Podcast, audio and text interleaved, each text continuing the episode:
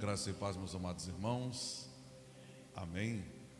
Quantos estavam com saudade de retornar à casa do Senhor, digam graças a Deus. Vamos aplaudir o Senhor então por esse momento especial. Depois de quase dois meses, nós temos a oportunidade, o privilégio de retornar aqui e juntos tributarmos a Deus toda a honra, toda a glória e todo o louvor que Ele merece. Quero convidar você, para tanto, abrirmos as nossas Bíblias, livro do Êxodo, capítulo 1, é o texto para nossa reflexão, livro do Êxodo, capítulo 1, e o verso 1 a seguir.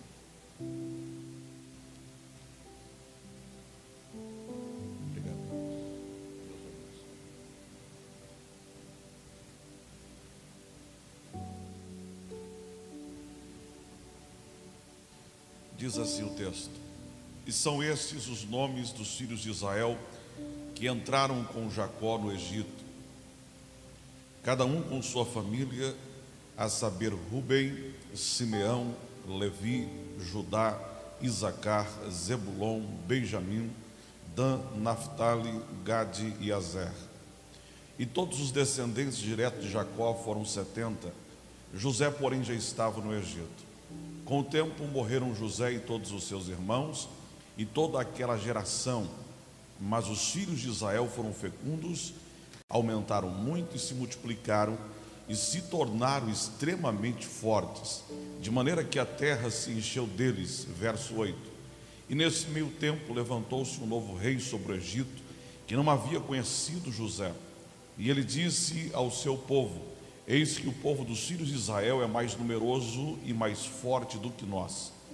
Vejam, precisamos usar de astúcia para com este povo, para que não se multiplique e para evitar que, em caso de guerra, ele se alie aos nossos inimigos e lute contra nós e saia da nossa terra. Amém? Abençoada é a Sua palavra, Pai, ajuda-nos a entendê-la, compreendê-la nessa noite que ela possa ser ministrada não somente à nossa mente, ao nosso intelecto, mas também ao nosso coração. Ó Pai, não só nos dê forças e capacidade para compreendê-la, mas também nos dê condições de praticá-la a partir desta noite. Nos abençoe e traga à luz aquilo que nós precisamos ouvir do Senhor, em nome de Jesus. A igreja diga amém. Antes de assentar, olha a pessoa que está ao seu lado e diga a ela que a beleza deste lugar é Jesus e ela, por favor. Aí toma o seu assento.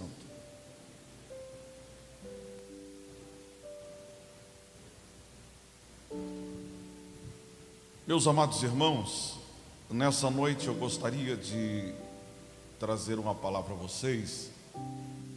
Eu quero tentar passar a vocês nessa noite, diante do tempo que nós temos, uma palavra com o tema Conhecendo um sistema orquestrado que quer paralisar o meu crescimento.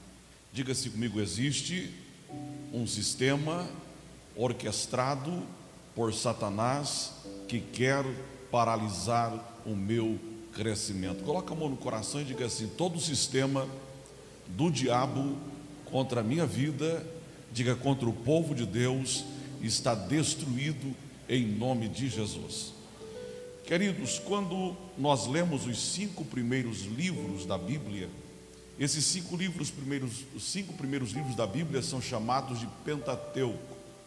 Pentateuco conta histórias, histórias que têm princípios, histórias que têm valores, histórias que têm eh, valores morais e valores religiosos. Os cinco primeiros livros da Bíblia, como eu disse, são livros históricos. E o livro do Êxodo, que é, é, na, na, na, literatura hebraica, na Bíblia hebraica, é chamado de Shemot, que significa nomes, ou quais são os nomes, ou chamada de nomes. Ah, esse livro vai ter, dentro da Septuaginta, a tradução grega da Bíblia, ele vai atender com o título de Êxodo, mas com o significado de saída, porque o livro do Êxodo narra a saída do povo de Deus da terra do Egito. A Bíblia nos mostra no livro do Gênesis, em especial os últimos capítulos, que José e toda a sua família passou a habitar no Egito em um período de crise e de fome. A Bíblia diz que quando Jacó desceu ao Egito para não morrer de fome em Canaã, ele leva consigo 70 dos seus descendentes, ou seja, 70 pessoas que compunham a família de Jacó e ele descem para o Egito para não morrer de fome. A Bíblia, no livro do Êxodo, vai pontuar alguns fatores importantes para nós que vão eh, preceder, ah, que vão eh, preceder o êxodo, a saída desse povo. Alguns fatores que foram anteriores, melhor dizendo, ao êxodo, alguns fatores que marcaram o início, uma transição para o êxodo. E esses fatores são importantes. E esses fatores estão no capítulo 1. Antes do povo de Deus sair do Egito, antes do povo de Deus iniciar o êxodo, a partida, a deixada do Egito, aconteceram fatores importantes. E no capítulo 1 do livro do Êxodo vai registrar esses fatores. Note que Moisés, dentro de uma linha histórica, ele não vai pontuar datas, ele não vai falar qual, é, qual, é, qual foi a época, porém Moisés vai pontuar fatores que marcaram aquele período. Então, antes de Moisés entrar na história definitiva do Êxodo, na chamada dele, na vocação dele, ah, antes de Moisés entrar nisso, Moisés vai mostrar que antes dele ser vocacionado para libertar aquele povo, e antes do povo iniciar a saída do Egito, alguns fatores aconteceram. Primeiro, Moisés mostra para nós que antes do êxodo, antes do povo deixar o Egito, houve um crescimento exponencial do povo de Deus na terra do Egito. O texto, o texto de Êxodo, capítulo 1, inicia mostrando para nós que Jacó desce com a família formada por 70 pessoas. Porém, o texto vai nos dizer que esta família cresce, essa família torna-se um povo dentro do Egito, essa família vai tomando conta do Egito, essa família vai, vai crescendo, vai se expandindo no Egito. Mas antes do crescimento dessa família no Egito, Moisés vai pontuar um período, Moisés mostra para nós que antes de acontecer o crescimento desse povo, alguns fatores importantes aconteceram também. Por exemplo, Moisés diz que antes de acontecer o crescimento da família de Jacó dentro do Egito, aconteceu o fator da morte dos patriarcas. O texto nos diz que antes de começar o crescimento desse povo, morreu José, os seus irmãos e toda a geração que saiu de Canaã e foi para o Egito. O texto nos mostra algumas coisas interessantes aqui. Primeiro, o texto vai mostrar para nós então que antes é, do povo começar a crescer, houve um período de morte. Coloca no mão no coração e diga assim comigo: todo período de crescimento, diga, diga assim, vai ser antecipado por um período de crise. Antes da nação ou antes do povo de Deus crescer dentro do Egito, Moisés vai trazer para nós essa afirmação que antes disso, o que vai acontecer é a morte de José. José morre, seus irmãos morrem também, mas a despeito dos seus irmãos morrerem, José morrer, e de pessoas importantes morrerem dentro da família que desceu para o Egito, a despeito de tudo isso, o povo cresceu. E aqui eu chamo a atenção de vocês porque nós estamos vivendo um período de morte. Aonde nós vamos, nós deparamos com pessoas que estão enlutadas, com pessoas que estão sofrendo com a partida de alguém. Agora, o texto nos mostra que, a despeito de pessoas importantes morrerem, esse povo continuou crescendo. Gente importante morreu gente importante desceu à sepultura. José, patriarca, seus irmãos patriarcas, a base da família deixou de existir, porém, este povo cresceu. Deus nos trouxe aqui, não é a mensagem, mas Deus nos trouxe aqui nessa noite para trazer a nós a seguinte informação: em tempos de morte, a igreja crescerá. Em tempos de luto, a igreja crescerá. Pastor, mas eu perdi alguém da minha família. Deus manda lhe dizer nessa noite: quem você perdeu cumpriu com o propósito dele, mas mesmo diante da dor da perda, Deus te levará a patamares que você ainda não alcançou. Você crescerá muito nesse tempo de crise de perda. Está no texto. Era tempo de perda, de crise, mas a família estava crescendo. Olha para a pessoa que está ao seu lado. Não vou fazer isso muitas vezes, mas diga para ele assim: em tempos de perdas, Deus tem preparado para nós um período de crescimento. Diga para ele assim: a despeito das dores que você está sentindo, por quem você perdeu, ou por aquilo que você perdeu, diga você crescerá. Diga você crescerá. Você crescerá. Você crescerá.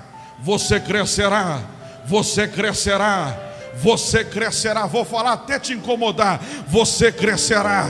Você crescerá. Deus te trouxe aqui para ouvir isso. Era tempo de perda, de dor.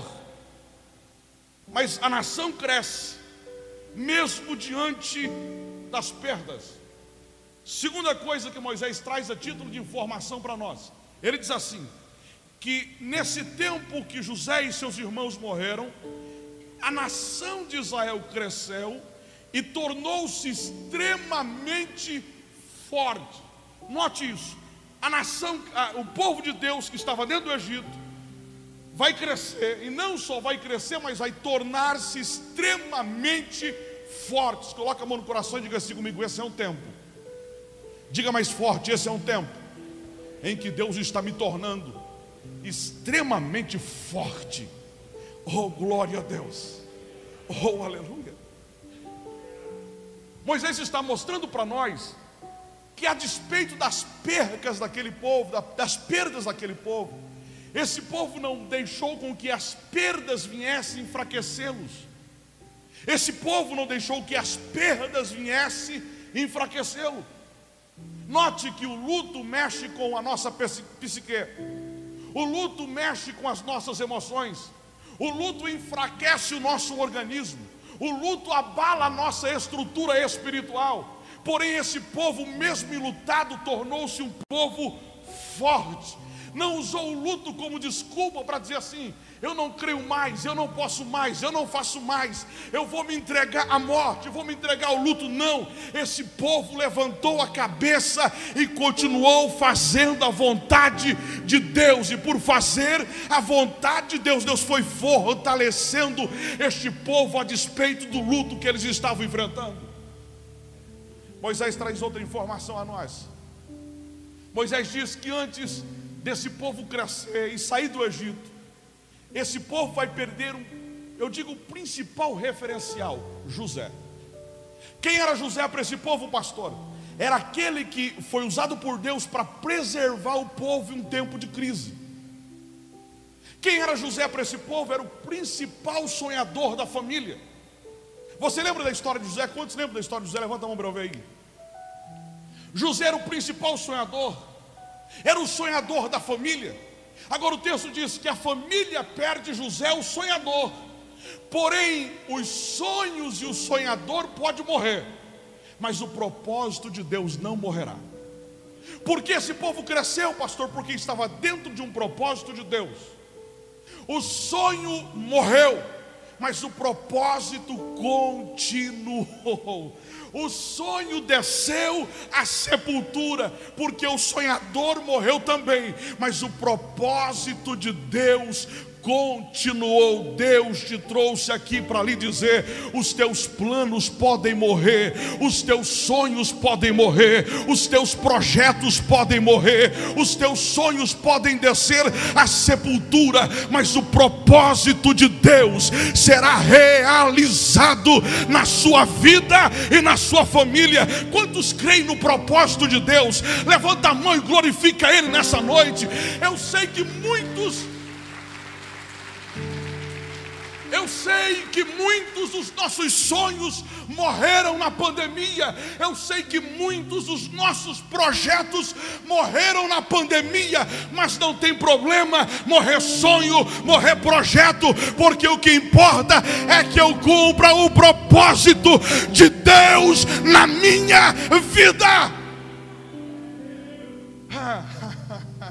Ah, pastor, mas primeiro domingo de retorno de culto, o senhor falar que sonho morre, morre, irmão. Olha para o mundo e diga assim: sonho morre, irmão.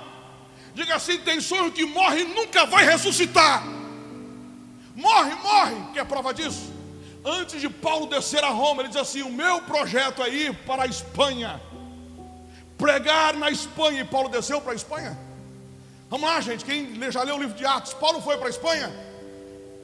Paulo não realizou este sonho. Paulo desceu à sepultura com o sonho de ir à Espanha, porém o propósito de Deus era: Paulo, você vai pregar a minha palavra em Roma diante de César.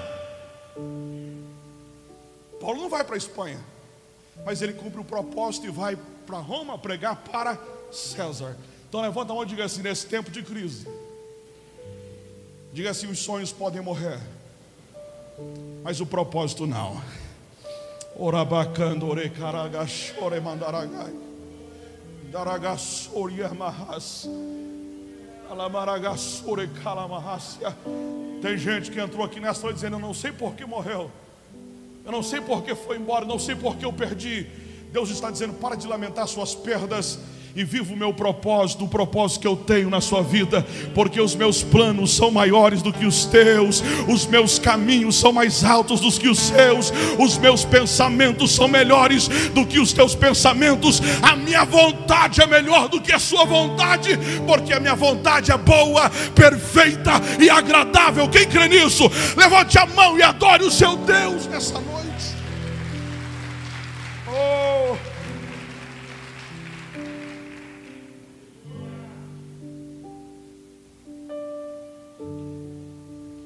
Mas Moisés vai trazer uma outra informação a nós. Moisés diz que assim que o povo de Deus cresce no Egito, que a família que era composta por 70 aumenta, diz o texto que o crescimento desperta uma aversão em um novo faraó. O texto nos diz que o novo faraó assume o poder. Um faraó que não conheceu, que não conheceu José.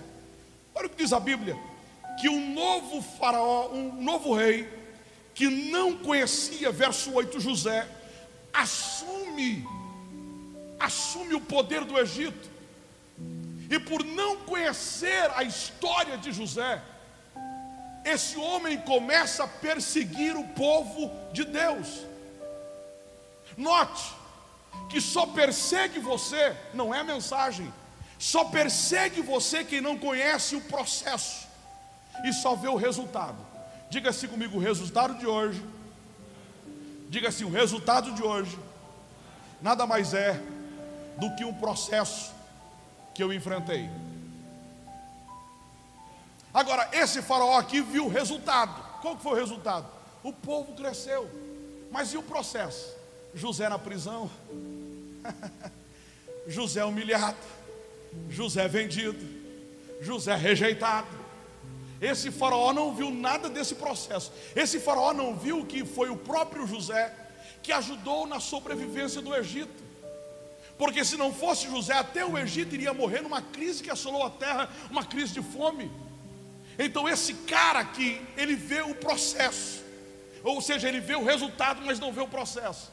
E tem gente que nos julga pelo resultado que nós colhemos hoje, mas que nunca viram e não pararam para ouvir o processo. Tem gente que olha para você e fala: Uau! Mas não viu quantas madrugadas você levantou para orar, não viu quantas lágrimas você derramou de joelhos no chão, não viu quanto marmitex frio você comeu não viu quantas adversidades você enfrentou. E agora olha para você e fala assim: Uau! Ou está roubando, ou virou traficante, ou está fazendo alguma coisa, por isso chegou onde está. Mas não viu o processo pelo qual você enfrentou para trazer onde você, para trazer onde você está hoje. Diga assim comigo: quem olha resultado. Diga mais forte: quem olha resultado, peca. Ok? Olha para o irmão e fala assim: toma cuidado com quem só olha o resultado, não vê o processo. O processo é doloroso. Então o texto vai dizer que este faraó assume o poder. E assim que ele assume o poder, ele vai ele vai gerenciar um sistema. E esse sistema vai oprimir, vai ser um cativeiro para o povo de Deus. Mas olha aqui para mim. A Bíblia fala sobre três cativeiros. Três cativeiros importantes no Antigo Testamento. Agora eu pergunto a você, por qual razão Deus sempre permitiu no Antigo Testamento o seu povo ir para o cativeiro? Vamos lá. Por que será? No Antigo Testamento, Deus permitia o cativeiro para o seu povo. Qual era o motivo? Vamos pensar em dois cativeiros, depois voltamos para o Egito, para o cativeiro egípcio. Existiram dois cativeiros importantes no Antigo Testamento. O primeiro cativeiro, o cativeiro assírio. Diz a Bíblia que Deus permitiu que o povo da tribo, ou o povo do Reino Norte, o povo do Reino Norte, conhecido como Reino de Israel, Deus permitiu que esse povo fosse levado para o cativeiro assírio, porque esse povo estava, por causa do rei Jeroboão, adorando outros deuses.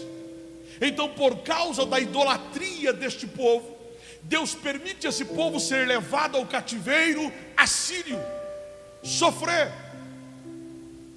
Segundo cativeiro, cativeiro babilônico. Diferente do cativeiro assírio, agora não é o reino norte, agora é o reino sul, reino de Judá. Deus permite a Babilônia entrar no reino de Judá e levar o seu povo que habitava naquele reino cativo para a Babilônia. A diferença é que no reino norte o pecado era dos políticos e do povo.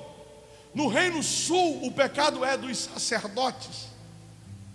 A idolatria estava dentro do templo. A prostituição estava dentro do templo. O que os dois cativeiros tinham em comum é que os dois estavam relacionados pelo pecado. Os dois cativeiros só existiram por causa do pecado. Agora, e o cativeiro egípcio? Por que este cativeiro existiu? Aonde estava o pecado aqui? Será que o povo de Deus, a família de Abraão, de Jacó, será que essa família pecou e por isso esse povo foi cativo no Egito? Se todos os outros cativeiros estavam relacionados ao pecado, por que será esse povo aqui foi para o Egito e tornou-se cativo lá? Mauro Meister, ele diz assim que esse povo foi para o Egito porque Deus criou um útero para preservá-lo. Diga-se comigo, o cativeiro não foi pelo pecado, diga, mas foi Deus criando um útero para preservá-lo. Então, olha, por mão, diga assim: nem todas as dores que você sente. Diga mais forte, diga assim: não, nem todas as dores que você sente tem como fonte os seus erros. Diga assim: existem dores que você sente, que você só está sentindo porque Deus está te preservando. Tem alguém comigo aí? Se esse povo não fosse para o Egito, iria morrer de fome em Canaã. Então o que Deus faz? Eu vou levar vocês para o Egito. E no Egito vocês serão humilhados, envergonhados, mas não morrerão. Eu vou levar vocês para o Egito, no Egito vocês irão sofrer, mas a nação, o povo, a família não vai deixar de existir.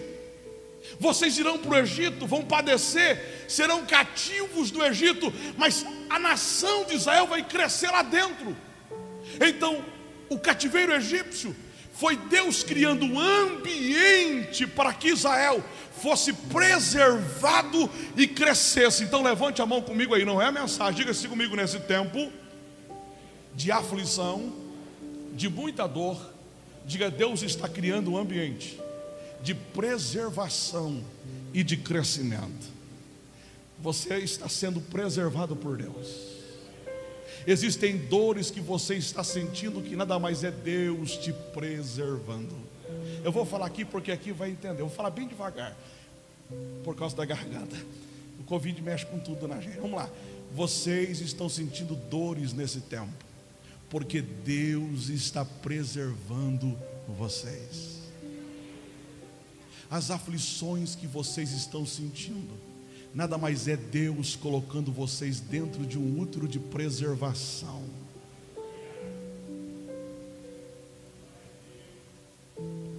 Aí esse faraó assume o comando do Egito, não conhece José, vai começar a humilhar o povo de Deus. Agora, quando eu leio esse texto aqui, gente, e aqui eu entro na mensagem, quando eu leio esse texto, eu vejo que este faraó é uma anti, um antitipo, ou uma tipologia de Satanás. E o Egito é uma tipologia de um sistema que Jesus vai chamar em João capítulo 17 de mundo. Diga-se comigo, o Egito é um sistema chamado mundo. Diga assim: Faraó é uma tipologia de Satanás.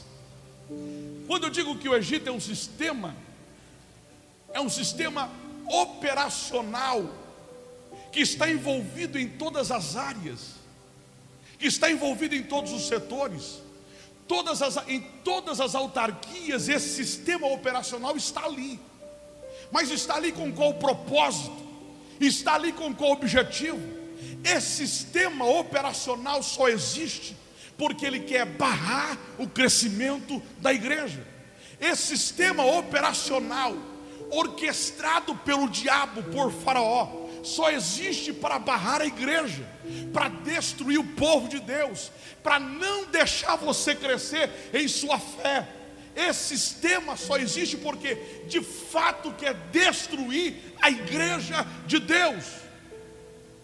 Agora, quando eu olho para esse texto, esse texto vai trazer para nós características deste sistema, por isso redobre a sua atenção, porque o que Deus tem para nós hoje é muito importante, porque tem a ver com os nossos dias. Quem tem a Bíblia, deixa aberta e vamos ler comigo. Pastor, que sistema é esse? Operacional, operante que está lutando contra a igreja, que não quer que eu cresça. Primeiro, este é um sistema que odeia os filhos de Deus. Coloca a mão no coração e fala assim comigo: esse sistema me odeia. Olha para o irmão e fala assim: Você é filho de Deus, irmão? Então, diga para ele assim: anota isso no seu coração. Diga, anota isso no seu coração. Diga assim: esse sistema te odeia.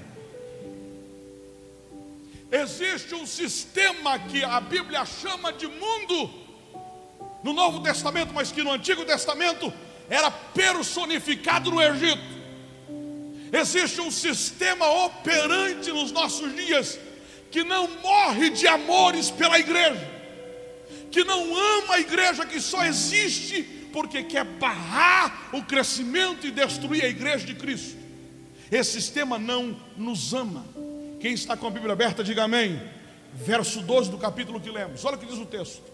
E quanto mais afligiam os israelitas, mais eles cresciam, de maneira que os egípcios se inquietavam. Coloca a mão no coração e fala assim comigo: o meu crescimento espiritual inquieta muita gente. Amém, gente? Diga assim comigo: existe alguém que não quer que eu cresça espiritualmente, e eu estou incomodando essa pessoa, estou incomodando esse sistema, mas note, a expressão inquietavam aqui no original hebraico, a expressão é kuvitz, essa expressão significa o seguinte: irritar-se. Coloca a mão no coração e fala assim: tem gente irritada comigo. Sim ou não? Só porque você é crente, só porque você não comunga das práticas que ele tem, só porque você não defende aquilo que ele defende, só porque você não senta na mesa dele, só porque você não come a comida dele, só porque você não bebe a bebida dele, só porque você não defende os mesmos princípios e os mesmos valores dele, ele está irritado com você. Isso mesmo, glória a Deus por isso. Mas essa expressão aqui, kults no original hebraico, primeiro significa irritar-se, segundo aversão. Diga-se comigo, tem gente que tem aversão. Outra coisa, essa palavra aqui no hebraico significa o seguinte: além de aversão, significa pavor, repulsa, asco, nojo, Olha para a pessoa e fala assim: tem gente que tem nojo de você. Eu vi a Ana, eu estava ali no escritório, eu vi a Ana falando: Meu Deus, a gente abraçava os irmãos, a gente sentia o cheiro dele, o perfume dele. Mas tem gente que até o seu perfume, por mais que seja bom, dá nojo nele, porque ele está dominado por esse sistema. O sistema tem nojo da igreja, o mundo tem nojo da igreja, repulsa, aversão por nós. Outra coisa, verso 13, olha o que diz o texto: e eles agiam com tirania, diga-se comigo, aversão e tirania. Olha para a pessoa que está ao seu lado e fala assim: Este mundo não morre de amores por você. Diga na primeira oportunidade, ele age com tirania. A expressão tirania aqui, no original hebraico, é perek. Essa palavra significa o seguinte: crueldade, ausência de sentimento, de afeição, de afetividade, de amor. Olha o que o texto está dizendo: que este sistema que estava aprisionando o povo de Deus no Egito, esse sistema antes de colocar trabalho forçado, de matar os filhos, esse sistema foi aos poucos, agindo com crueldade, manifestando seus sentimentos de aversão ao povo, ao povo de Deus. E não é diferente dos nossos dias, aonde nós vamos ter alguém para debochar da nossa fé, para questionar a nossa crença. Por quê? Porque esse mundo não morre de amores por nós. Até porque o próprio Cristo, na oração sacerdotal, de João capítulo 17, verso 14, olha o que ele diz: Pai, eu dei a Sua palavra a eles, eles quem? Aos discípulos, e só porque eu dei a Sua palavra a eles, o mundo os odiou. Quem está falando isso é Jesus. Jesus está dizendo assim: Pai, só porque eu dei a sua palavra aos meus discípulos, o mundo passou a odiá-los. João capítulo 15, verso 18. Olha o que Cristo diz: Se o mundo vos odeia, odiou-me primeiro. Diga assim, diga assim para o irmão cristão, diga assim: o mundo só te odeia porque ele odeia Cristo. Amém, gente? Diga assim comigo: esse mundo não morre de amores por mim, te odeia. Existe um sistema que, se você não colaborar com ele, se você não formar aliança com ele, ele passa a te odiar e te a perseguir. Sim ou não, gente? Sim. Se você não sentar e fazer acordos, não assinar contratos, ele passa a te perseguir. É um sistema que odeia o povo de Deus. Segunda característica desse sistema. Este é um sistema que promove a tristeza do povo de Deus com a finalidade de enfraquecer o nosso ânimo e a nossa fé. Diga-se comigo: existe um sistema que procura entristecer o povo de Deus enfraquecer o nosso ânimo e a nossa fé. Amém, gente? Olha o que diz o texto, verso 14: E tornaram-lhes a vida amarga. Diga-se comigo, tornaram-lhes a vida amarga. A ideia aqui no original é que a expressão verbal é que aos poucos foi absintando, foi colocando o absinto como se fosse conta-gotas, e aos poucos foi deixando a vida do povo de Deus amarga, por causa do sofrimento que estava sendo imposto àquele povo. E este é um sistema que está causando aflição na gente, sofrimento na gente.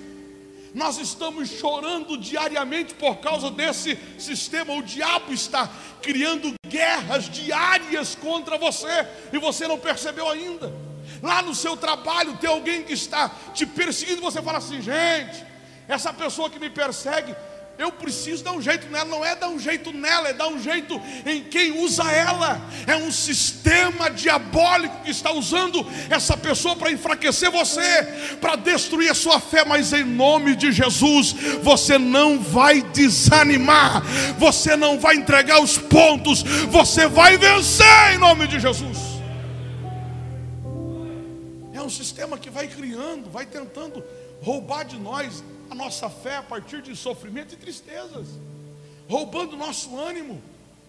Agora, mesmo Satanás criando tudo isso, o povo continuava crescendo.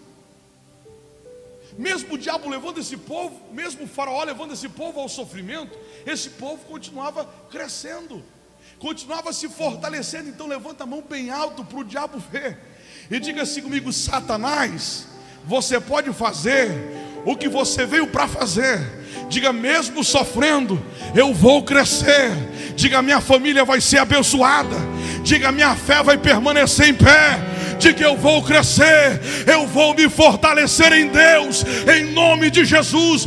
Pode Satanás tentar fazer o que ele veio para fazer, ele não vai barrar o seu crescimento, não vai barrar o seu avançar, porque existe alguém que está na nossa frente, nos comandando, é o nosso general, é o Rei dos Reis, é o Senhor dos Exércitos.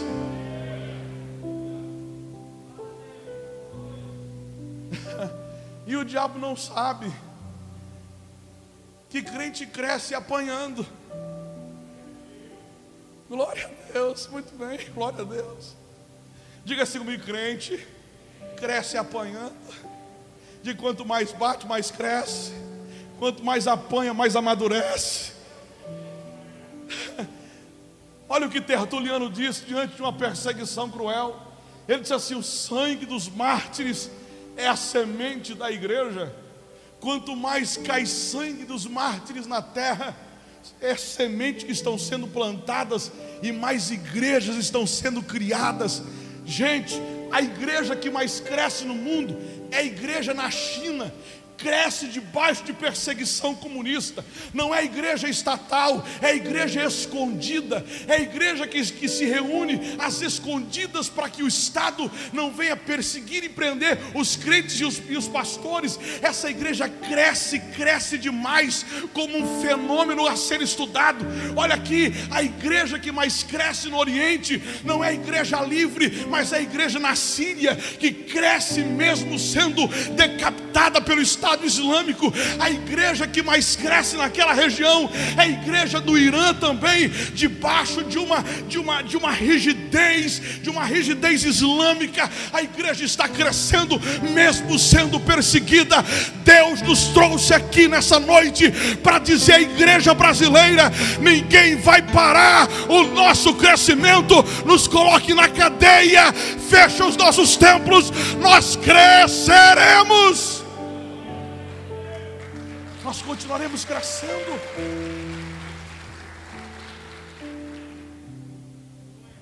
Impunha leis, crie mecanismos, faça a gente sofrer, a gente continua crescendo.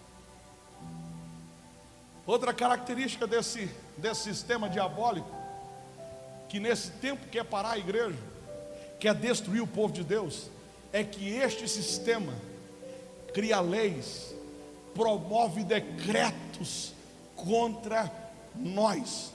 Coloca a mão no coração e fala assim comigo: esse sistema diabólico, diariamente, procura criar leis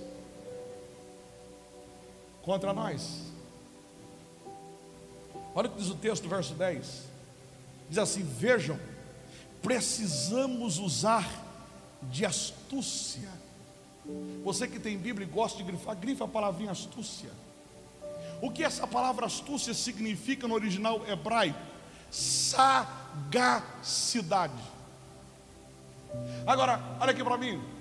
Quando você lê o livro do Gênesis, capítulo 3, a Bíblia vai nos dizer que a serpente era mais astuta de todos os animais. Serpente ali prefigura, ou é a figura, melhor dizendo, de Satanás que enganou Eva. O que Faraó está fazendo aqui? Ele está usando da mesma artimanha que Satanás usou para enganar Eva. Ele está sendo astuto. Este sistema é um sistema diabólico por qual razão? Porque é astuto. Agora, esse termo astuto ou astúcia Esse termo no latim significa o seguinte: habilidade em enganar alguém, sem que a pessoa dê conta disso. Diga-se comigo: esse sistema tem habilidade de enganar as pessoas sem que elas percebam.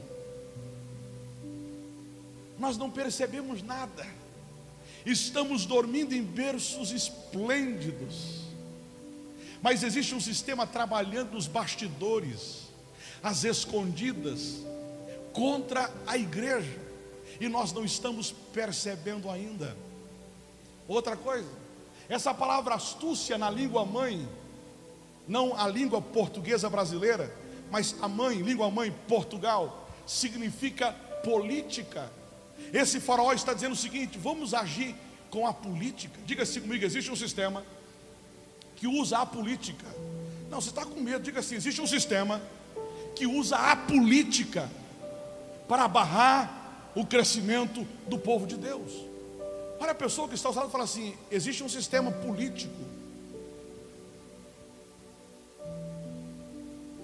Existe um sistema, melhor, que está usando a política para barrar o povo de Deus. Esse sistema, politicamente, ele está onde? Legislativo, executivo judiciário. Ele domina este ambiente através da astúcia, através da política. Leis são criadas e decretadas contra a igreja. Julgamentos que deveriam ser favoráveis ao povo no STF, todo mundo tem acompanhado, está sendo desfavorável à nossa fé, à nossa crença são julgamentos contra a igreja de Cristo. Por exemplo, há duas semanas atrás, enquanto nós estávamos eh, debatendo a pandemia, foi derrubada uma lei no Amazonas, aonde todas as bibliotecas que eram obrigadas a terem uma Bíblia, foi decretado, essa lei foi, foi, foi colocada abaixo, foi, foi destruída essa lei, foi anulada essa lei, melhor dizendo. Foi anulada essa lei. Então tiveram que retirar todas as Bíblias das bibliotecas do Amazonas. Diga-se comigo, leis que estão sendo criadas contra a igreja. Há pouco tempo no Acre, há, um ano e meio atrás, um grupo de estudantes promoveram uma reunião ateísta coordenada pelo reitor da universidade, livre, pegaram a Bíblia, rasgaram as páginas, pegaram algumas páginas da Bíblia, enrolaram, fizeram baseado de maconha, fumaram a Bíblia e a queimaram no final. E ninguém disse nada, ninguém condenou, ninguém, ninguém denunciou. Algumas pessoas noticiaram nas redes sociais mostraram fotos nas redes sociais, mas não houve uma denúncia. Por quê? Porque este sistema está fazendo isso. Então estão tirando as Bíblias das bibliotecas, das escolas, mas lá dentro da biblioteca das universidades, das escolas, no mesmo lugar onde tiram as Bíblias, lá estão os livros ateístas, lá estão os livros de Mikhail Bakunin, o grande anarquista que está promovendo uma, uma grande desordem em todo o mundo. Lá estão os livros de Marx, de Gramsci, livros que promovem o ateísmo e que colocam os nossos universitários contra a igreja.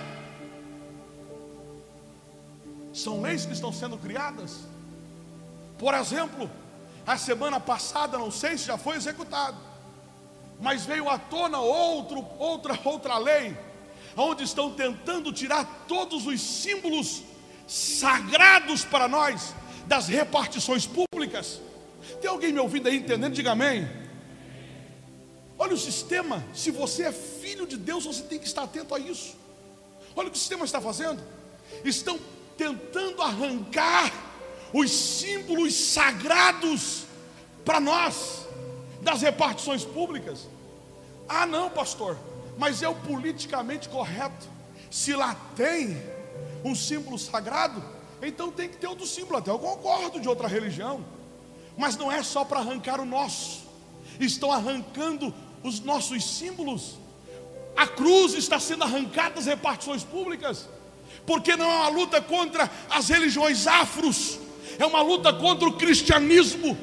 Desde o século 17 existe um sistema orquestrado que vem lutando para acabar com a igreja de Cristo, mas a igreja permanecerá em pé, porque existe uma promessa sobre nós: as portas do inferno não prevalecerão contra a igreja do Senhor.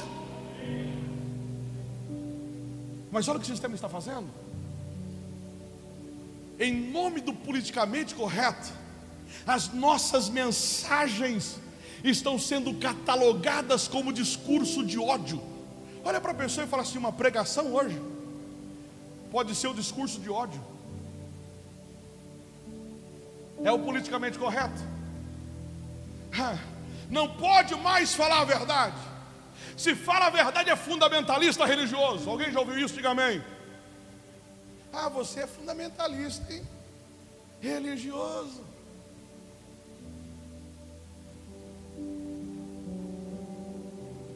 Politicamente correto faz isso.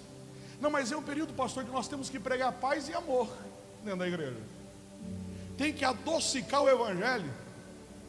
Esqueça, pastor, essa questão de pecado. Pregue só sobre sonhos, sobre projetos, sobre vida terrena, sobre angústia humana, sobre desespero. Pregue sobre isso, mas não fale do pecado. Alguém disse esses tempos que a igreja, esses tempos que a igreja não é uma repartição de um fórum para condenar ninguém, para julgar ninguém. Diga-se comigo, a igreja não é lugar de condenação e de julgamento. Diga-se, mas a igreja é hospital. Desde a minha infância eu ouvi sempre isso, que a igreja é um hospital. Eu ouvi que a igreja é um hospital e vou para o túmulo dizendo que a igreja é um hospital. Tem gente com todo tipo de doença. A igreja não é uma repartição de um fórum onde tem julgamento e condenação, mas a igreja é um hospital que o cara entra aqui fraco e ele tem que saber o motivo da sua fraqueza. Ele entra aqui doente, ele tem que saber qual é a doença que ele está. Ele não pode entrar aqui do jeito que ele está e sair do jeito que ele está sem ouvir a verdade. Ele precisa entrar aqui e saber que a doença dele chama pecado e que o pecado vai levar para o inferno. O pecado separa de Deus. Ah, mas o senhor fala isso é discurso de ódio. Mas é isso que esse sistema faz. Eu falei para vocês que enquanto arrancam as Bíblias das bibliotecas universitárias, colocam os livros de Gramsci. Olha o que esse cara disse. Olha o que ele disse. Em, uma, em um dos seus escritos chamado Cadernos da Prisão, do Cárcere. Olha o que ele disse. A igreja não deve ser combatida, mas esvaziada de seu conteúdo. Diga assim comigo: esvaziar do conteúdo. Esvaziar do conteúdo é o que, pastor? Destruir a pregação. Conteúdo é palavra, gente. Então o que esse cara está dizendo assim? Vamos anular o conteúdo da igreja. Não vamos combater, não vamos bater de frente com a igreja, mas vamos esvaziando o conteúdo dela. A pregação vai ficando light a pregação vira coachiana. Nem sei se existe coachiana, fica light, gostosa de ouvir, prazerosa ao paladar, agradável aos ouvidos, e só assim nós já vamos conseguir infiltrar as nossas ideologias.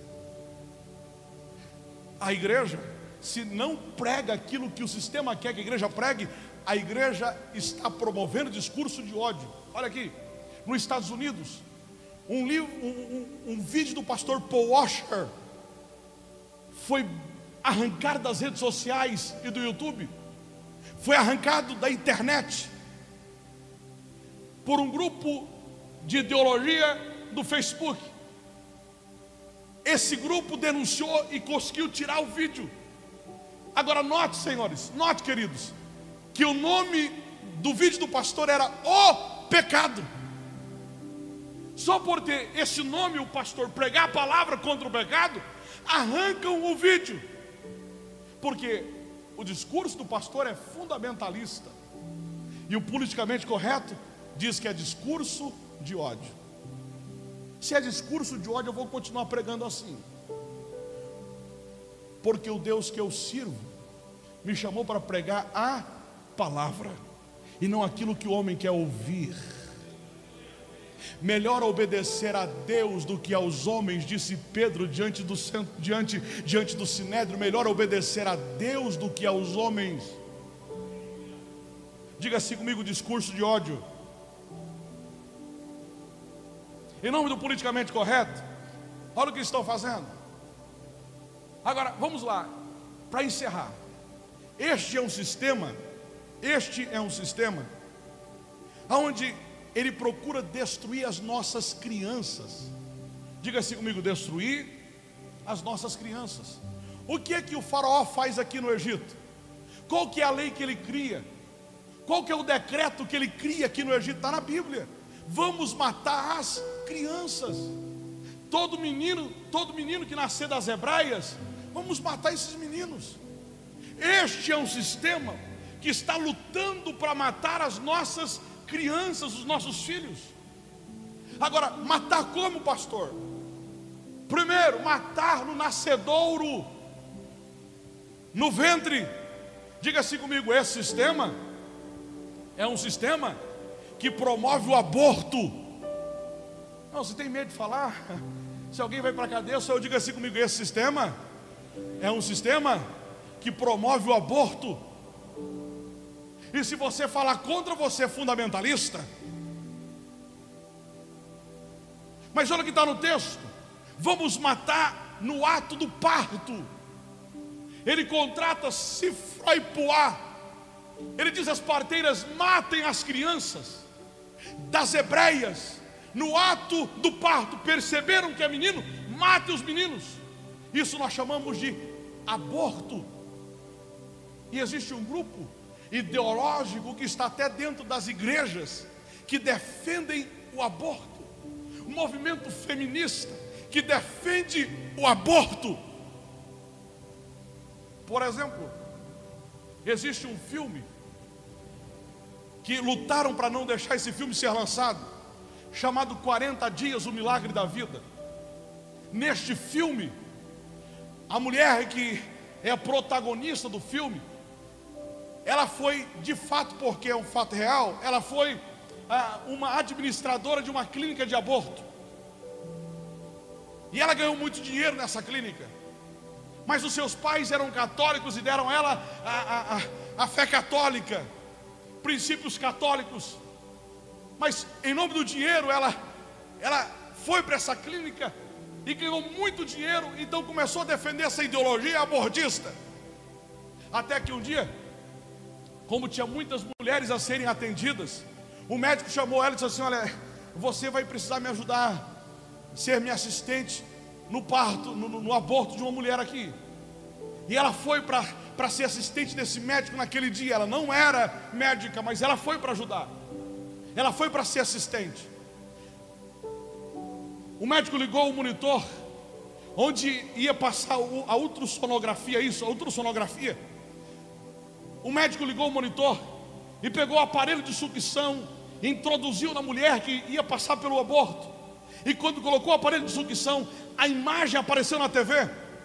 O bebezinho se lutando, degladiando-se contra aquele canudo de sucção, para que o canudo não sugasse ele. A criança se degladiava no ventre da mãe. Conforme o médico movimentava o canudo, a criança se mexia de um lado para o outro. E aquela mulher foi olhando aquilo, e ela foi lembrando dos ensinamentos do pai, da mãe, que diz no Salmo 139 que Deus formou, que Deus nos forma no ventre da nossa mãe. Ela foi lembrando disso, e ela foi vendo aquela criança, aquele feto, correndo daquele canudo de sucção, até que o canudo consegue sugar a perna daquela criança, daquele bebê. Ele suga a perna e quando o médico tira aquele canudo de sucção, aquele canudo tem um monte de líquido de sangue e pedaços do feto, ela chora. E a partir de então ela começa a lutar contra a ideologia abortista. Ela lança o filme, mas estão lutando para não deixar o filme passar nos cinemas. Nos cinemas por quê? Porque é discurso de ódio. Eu não gosto de falar de política, mas o ministro da Educação, ministro Ribeiro, Milton Ribeiro, olha o que ele disse. Vou caminhar para o encerramento. Olha o que ele disse. O aborto mata mais do que o coronavírus. Em média, 55 milhões e 900 crianças por ano. Mas o primeiro, o coronavírus, chamam de a pior epidemia do século. O segundo, o aborto, chamam de direito. Diga assim comigo: Deus nos livre. Querem matar as nossas crianças. Se não matam os nossos filhos no ventre, estão matando os nossos filhos nas escolas.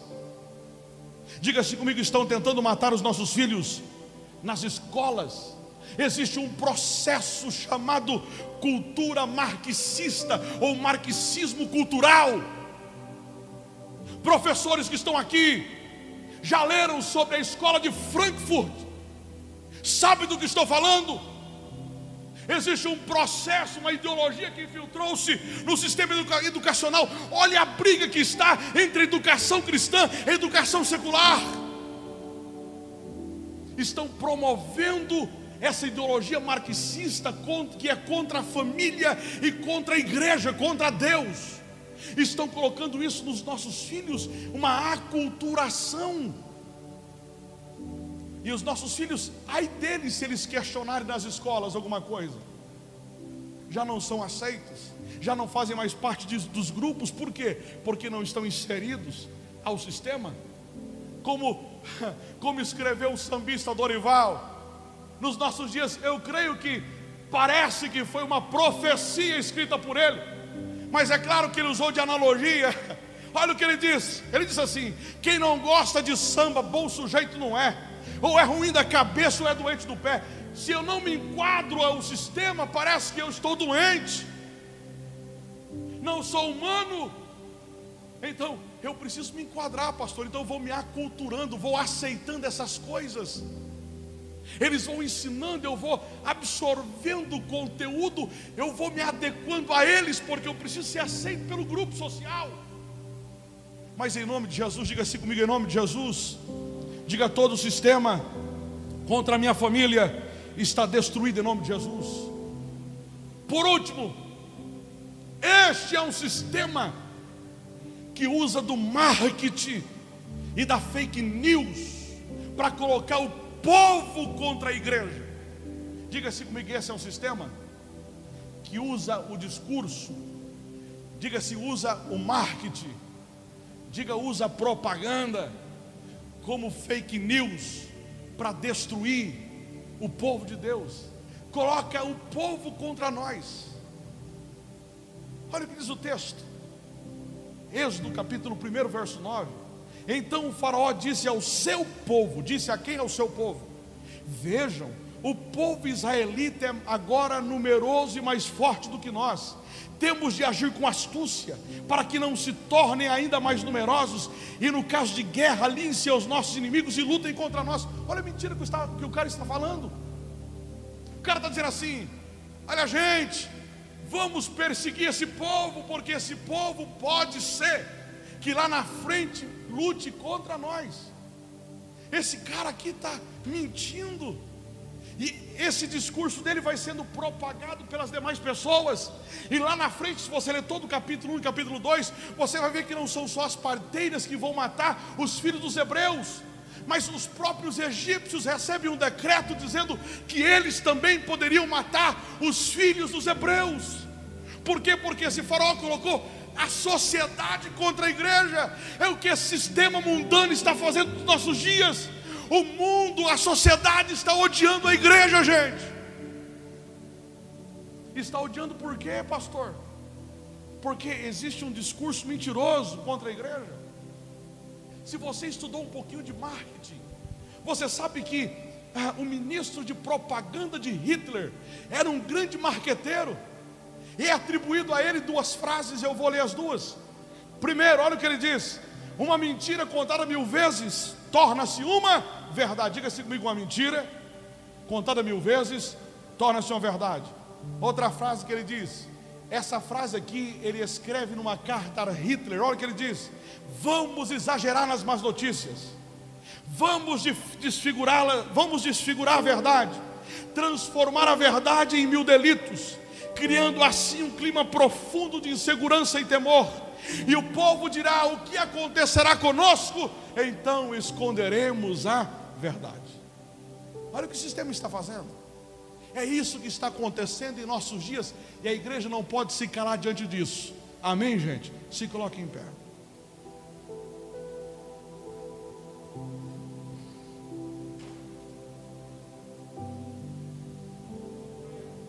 Vamos lá. Pastor, por que o mundo odeia a gente então? Porque existe esse sistema, esse sistema que está sendo orquestrado para barrar a igreja, para destruir a minha fé. Por que existe sistema? Primeiro, porque o nosso princípio ou os nossos princípios não são os princípios desse mundo. Levanta a mão comigo e diga assim: os meus princípios não são deste mundo. Amém, gente? Amém. Olha para a pessoa e fala assim: os seus princípios não são mundanos. Diga por isso o mundo te odeia.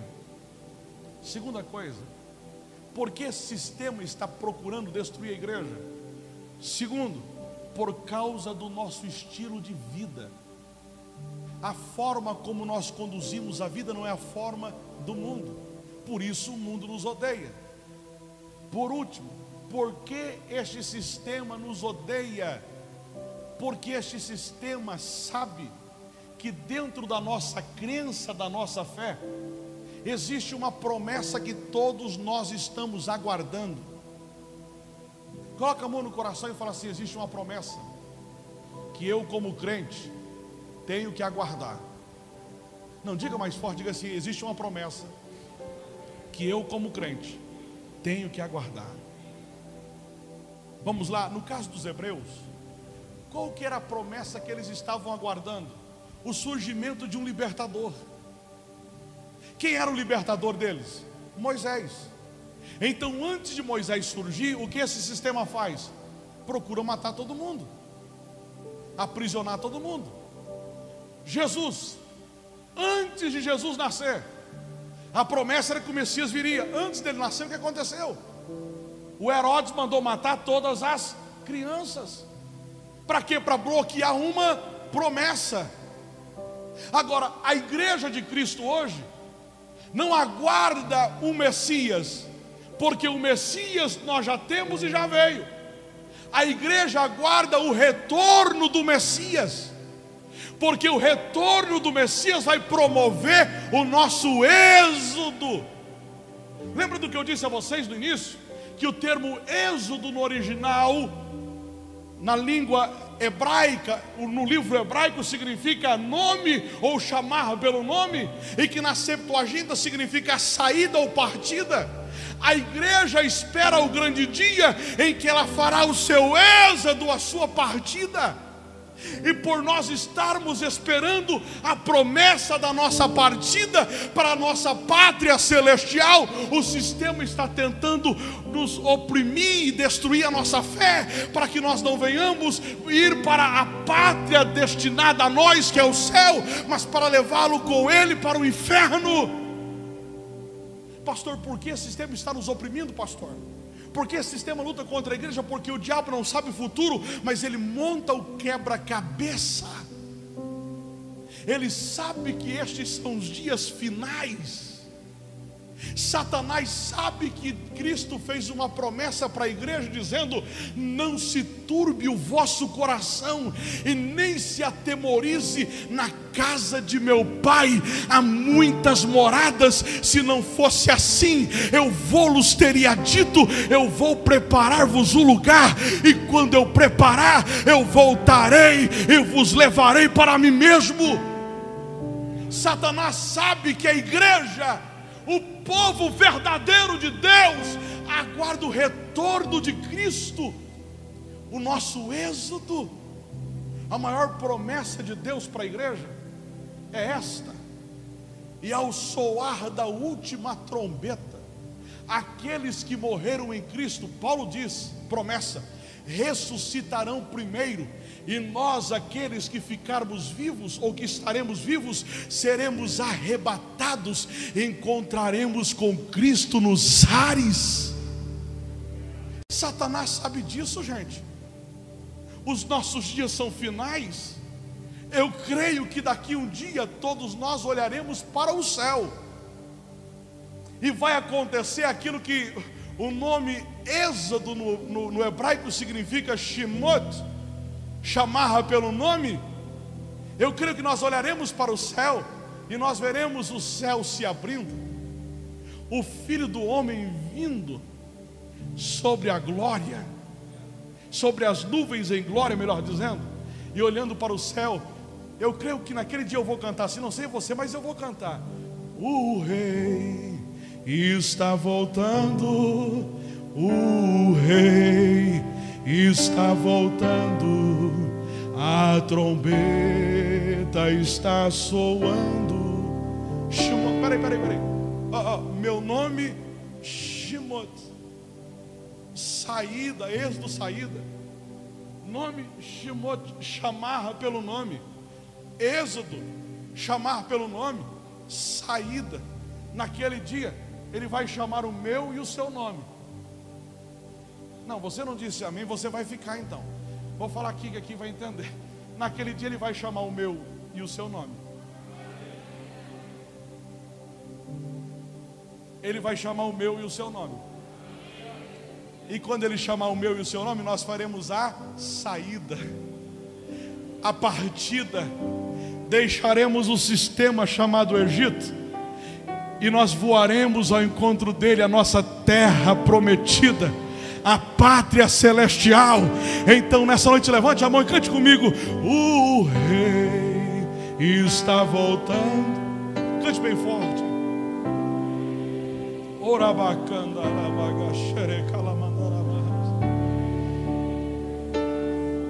O meu nome, se o Rei está voltando.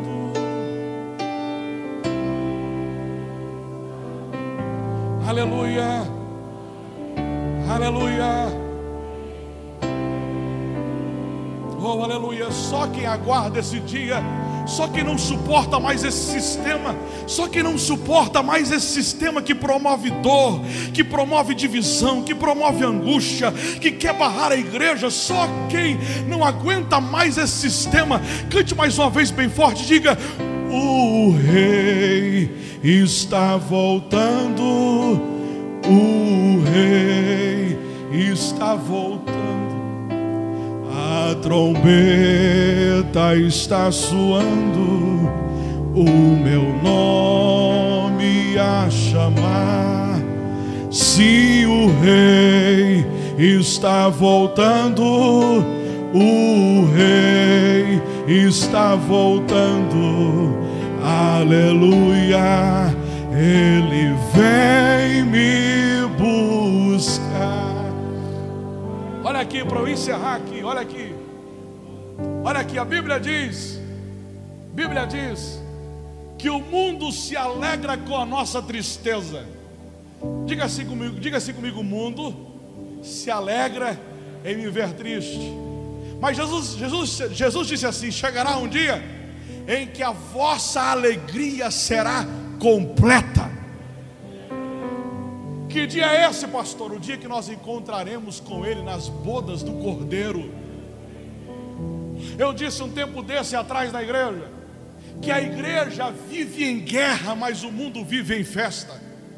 Existe uma diferença entre a igreja e o mundo é que a guerra da igreja vai terminar numa grande festa, e a festa do mundo vai terminar numa grande guerra. Agora eu vou para a festa depois da guerra, e você vai para onde? Diga assim comigo: eu vou para a festa. Diga, porque o meu nome está lá, entre os convidados da festa. Só quem crê que o nome está lá entre os convidados da festa, levanta a mão e adore a Deus. Nós estamos aqui por uma temporada. O Rei vem nos buscar. Amém. Pai, nós graças te damos nessa noite. Pedimos ao Senhor que a tua graça nos mantenha de pé diante de um sistema que luta todos os dias para tentar nos colocar para baixo e nos destruir. Nos ajude, ó Pai, a permanecer firmes e fiéis a Ti, Senhor. Ó Deus, a minha oração nessa noite é que o Senhor venha manter a sua igreja, preservar a sua igreja imaculada. Ó Deus, sem ruga, sem mancha, com uma noiva adornada e preparada para aquele dia. Ó Deus, eu sei que o nosso êxodo, a nossa partida está mais breve do que nunca. Portanto, ó Deus, preserve a nossa vestidura alva como a neve. Que as nossas vestes sejam brancas e que haja sobre a nossa cabeça o óleo do teu Espírito Santo, ó Pai. Não permita-nos não permita-nos, ó Deus, nos envolvermos com este sistema a tal ponto de sermos escravizados por ele. Mas em nome de Jesus Cristo, nessa noite, todas as leis criadas, orquestradas por Satanás, nós colocamos por terra nessa noite em nome de Jesus.